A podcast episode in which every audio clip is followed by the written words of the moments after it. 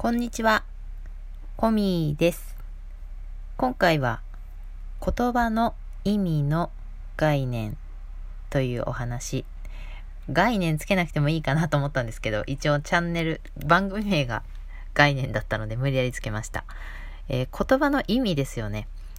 えー、この間は真面目とか、えー、調べてみてっていうお話してると思うんですけど、まあよく言われるのがまあ適当みたいなことでしょうかね。適当という言葉をどういう意味で使ってるのかっていうことが、えー、あると思うんですけど、まあそんな形で、それぞれが思っているその言葉の意味というのが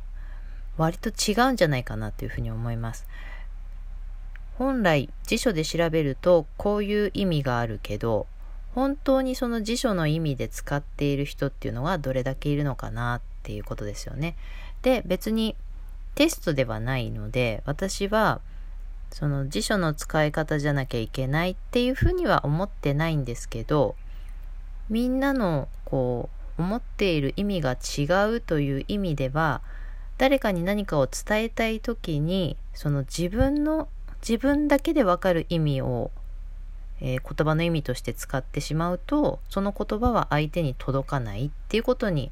なるなって思うんですよね。なので万人がわかるっていうのかな万人が共通で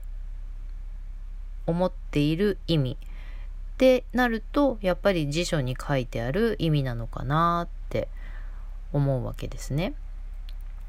で、まあもちろん今回私も真面目というのを調べてみて、へーって思ったぐらいなので、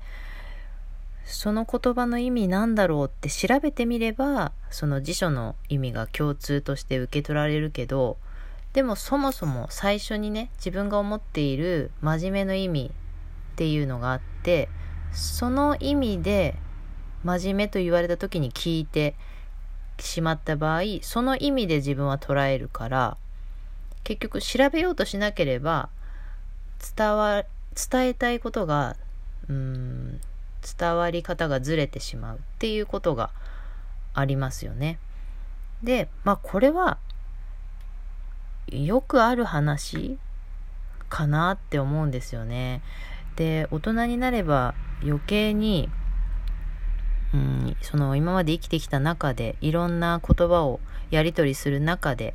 え、意味っていうのが少し変わってくるっていうのかな。受け取り方、理解の仕方が変わってくるということがあると思うんですよ。本を読んだり、テレビを見たり、ラジオを聴いたり、まあそんなところで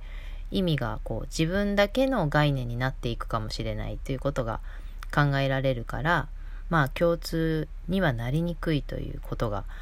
まあそれを前提に私もお話しするときでは聞くときに気をつけるようにはしているんですけど、まあそんなことがあるよという前提の上で、例えば誰かに何か言われた時、自分が思っている言葉の意味で解釈をする。でも相手は違う言葉の意味で、えー、発信してるっていうこのズレがあるということを前提に、うん。せっかくなら聞く私、自分がね、聞く側として気持ちいい解釈をしてしまう。まあ、それ勝手ですよね。どう解釈しようと。あの、悪い意味での解釈の仕方っていうのは、もちろんその悪い意味で捉えれば全然解釈はできるので、どっちでもいいんですけど、でも、いい意味で解釈しても、こう、嫌な気分になる解釈の仕方をしても、えその文章としては変わりなくて、で、相手がどういうつもりで発信したのかっていうのは結局話を聞かなきゃわからないわけで、まあそれなら自分の気分が上がるか下がるかっていうのは自分で解釈の仕方を自分でチョイスすればいいっていうふうに思うんですよね。だからもし相手が嫌味のつもりでその言葉を使ったとしても、えー、こちらが自分が気分の上がる言葉の意味で解釈してその文章を、えー、受け取るということをすれば相手に左右されることがないっていうことなんですよね。そんな風にするとうーん自分の気持ちを自分でコントロールできるっていうのかな。あの必要以上に自分の気持ちを下げる必要もなくなるっていうか下げるようなこともなくなるみたいなそんな風に思うんですなのでちょっと引っかかるような言葉がもし誰かから言われた場合とか目についた場合とかっていうのは言葉の意味を改めて調べてみる。そして自分はどういうその言葉の意味として解釈していくかっていうのを自分でチョイスする。